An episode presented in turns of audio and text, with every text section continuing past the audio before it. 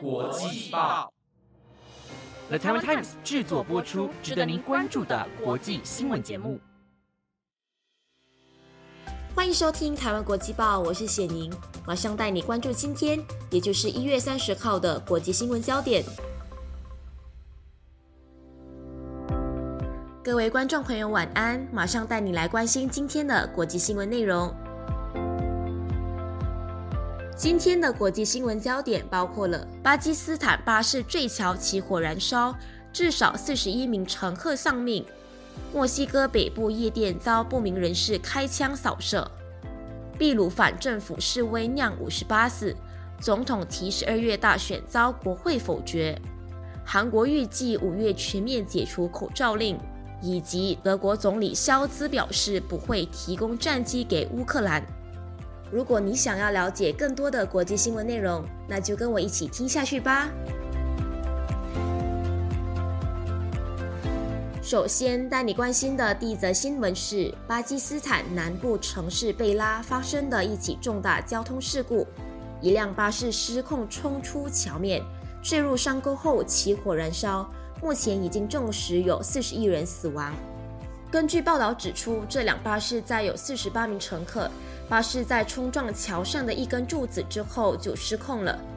警方在采访的时候就提到，这起交通事故会发生是因为司机超速行驶。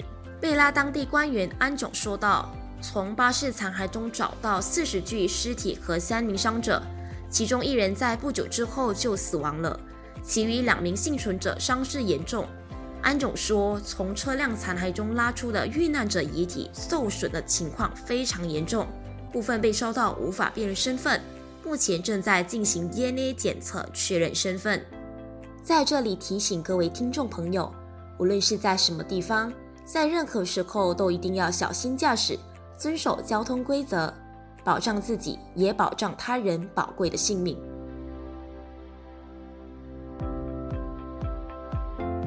接着带你关注墨西哥北部赫雷斯镇一家热闹夜店发生的枪击事件。这起枪击事件造成八人死亡、五人受伤。墨西哥安全署的报告就提到，事发地点是在位于萨卡特卡斯州的赫雷斯镇，而事情发生在二十七号的晚上到隔天。当时候有一群全副武装的男子乘坐两辆车。他们在抵达现场之后，冲进夜店，开始乱枪扫射。在这场事故当中，有六人当场死亡，另外两人送到医院后治疗失败。而在今天为止，还有五个人因为受到枪伤而住院。根据当地的媒体报道，受害者包括了夜店的员工、演奏乐师及顾客。这家夜店位于赫雷斯镇中心。赫雷斯近年来受到一波暴力袭击。去年的时候，附近的农村社区就有数百名的居民被迫离开家园。萨卡特卡斯州是毒品交易运往美国的重要地点，也引发了两大毒贩集团——哈里斯科新世代和墨西哥国家最强大的毒枭集团，也就是西纳洛亚集团之间的火拼。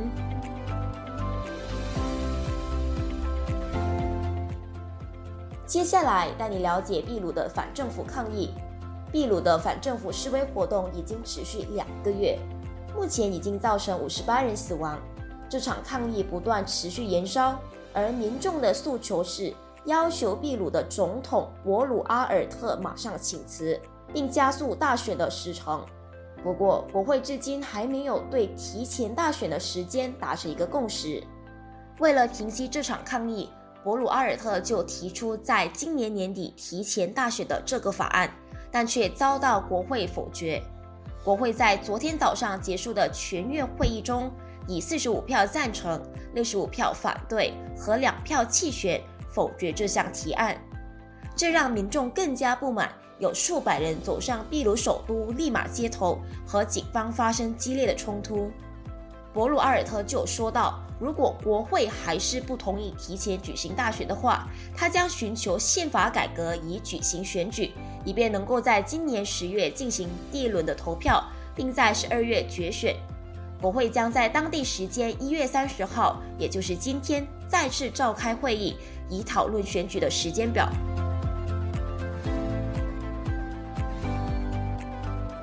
接下来带你关心韩国佩戴口罩的最新规定。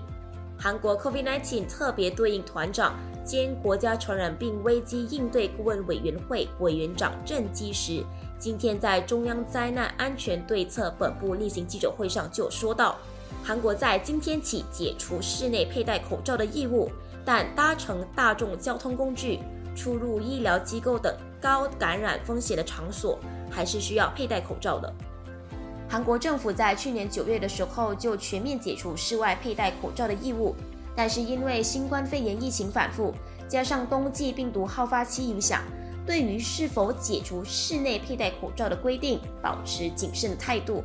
终于在今年一月的时候宣布两阶段解除佩戴口罩的义务。郑基时就说到，新冠肺炎还是具有危险性的疾病，所以他建议除了明文规定的例外场所之外，民众在出入密闭、人群密集，或者说接触到高龄者的时候，最好还是佩戴上口罩。最后带你关注德国重申不会提供战机给乌克兰的消息。历经几个星期激烈的辩论和来自盟邦的持续施压之后，德国总理肖兹在二十五号才刚同意向乌克兰运送十四辆豹二式战车。并允许其他欧洲国家提供他们的豹二式坦克。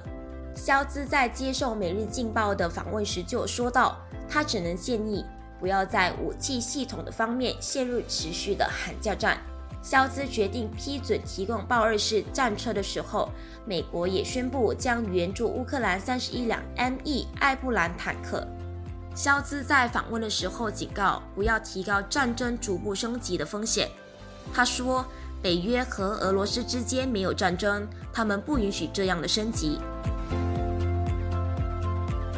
那以上就是今天的台湾国际报新闻内容，是由 The Taiwan Times 制作播出。不知道你对今天的哪一则新闻是更加印象深刻的呢？如果你有任何的想法，都欢迎你在 Apple Podcast 或者 IG 私讯我们哦。感谢你的收听，我是谢宁，我们下次再见。